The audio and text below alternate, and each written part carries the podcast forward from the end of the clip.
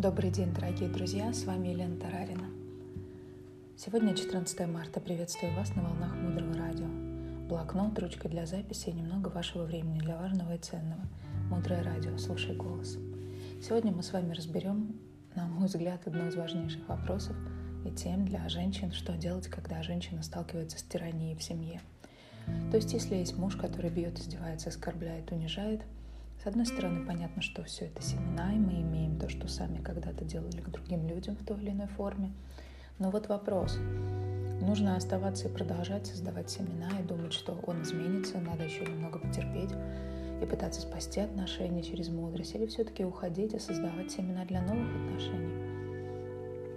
По статистике, каждая третья женщина сталкивается с домашним насилием. Ответ на этот вопрос мы возьмем из одного из выступлений дорогой Марины Селицки. Когда-то, много лет назад, была психотерапевтическая группа, где одна преподаватель проводила курс. И одна была женщина, которая рассказала о своем отце-алкоголике, у которого были постоянные запои. И она задала вопрос, что с этим делать. Ее отец уходил в запой, его нужно было искать, и мама все время находилась в состоянии гнева, обиды. И каждый раз это ее очень сильно травмировало. Как быть в этой ситуации?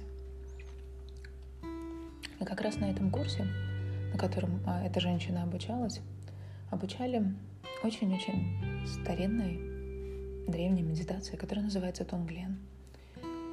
И тогда тренер предложила начать эту практику и сказала, результатами Тонглена могут быть три варианта – если мы делаем тонглен человеку на какую-то ситуацию, это может быть вариант, что человек изменится. Может быть вариант, что человек отдаляется от нас, переезжает жить в другой город.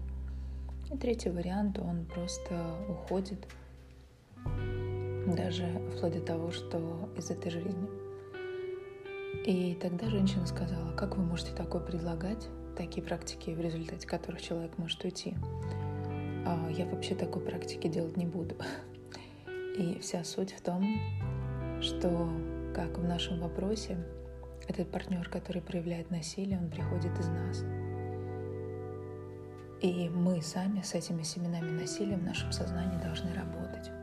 И неважно, не имеет значения, будете вы работать по отношению к этому партнеру, делать ему тонглен,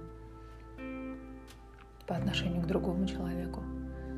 Когда семена закончатся, ну скажем, на этом уровне, то либо этот партнер изменится, либо уйдет из моей жизни, либо еще что-то произойдет. И вопрос, нужно ли удерживать именно этого партнера, работать именно с этим образом. Удерживать никого нельзя. Даже если я работаю с этим человеком, то в момент того, как семена моей агрессии закончатся, там произойдет то, что произойдет. Но тут есть совсем другой вопрос. Хочу я с этим человеком работать, чтобы ему помочь? или для того, чтобы его удержать для себя по каким-либо выгодным причинам я хочу это сделать. И вот это то, что делает наши действия принципиально другими. Если я хочу помочь тому человеку, и вот этот шаг, я беру на себя ответственность, помогая ему, и принимаю все три варианта, что он либо изменится, либо уйдет из моей жизни, либо даже может вообще уйти из жизни. Это самый быстрый способ.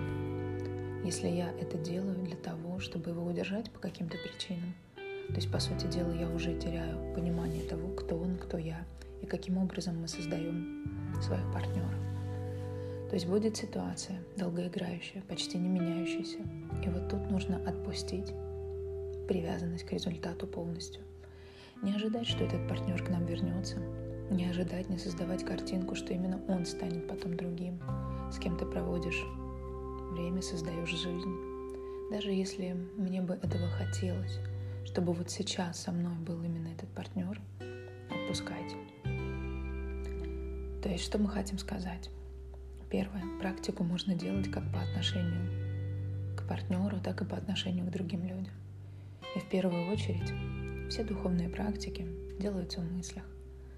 Как правило, это агрессия в мыслях женщины, которая возвращается потом агрессией физической.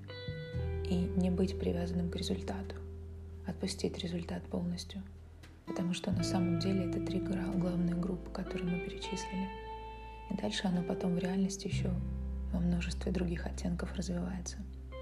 Партнер может быть, например, не рядом с вами, но у него начнутся хорошие отношения с детьми. Он, например, будет поддерживать детей. Или он женится на другой женщине или влюбится и сам естественным образом уйдет от вас.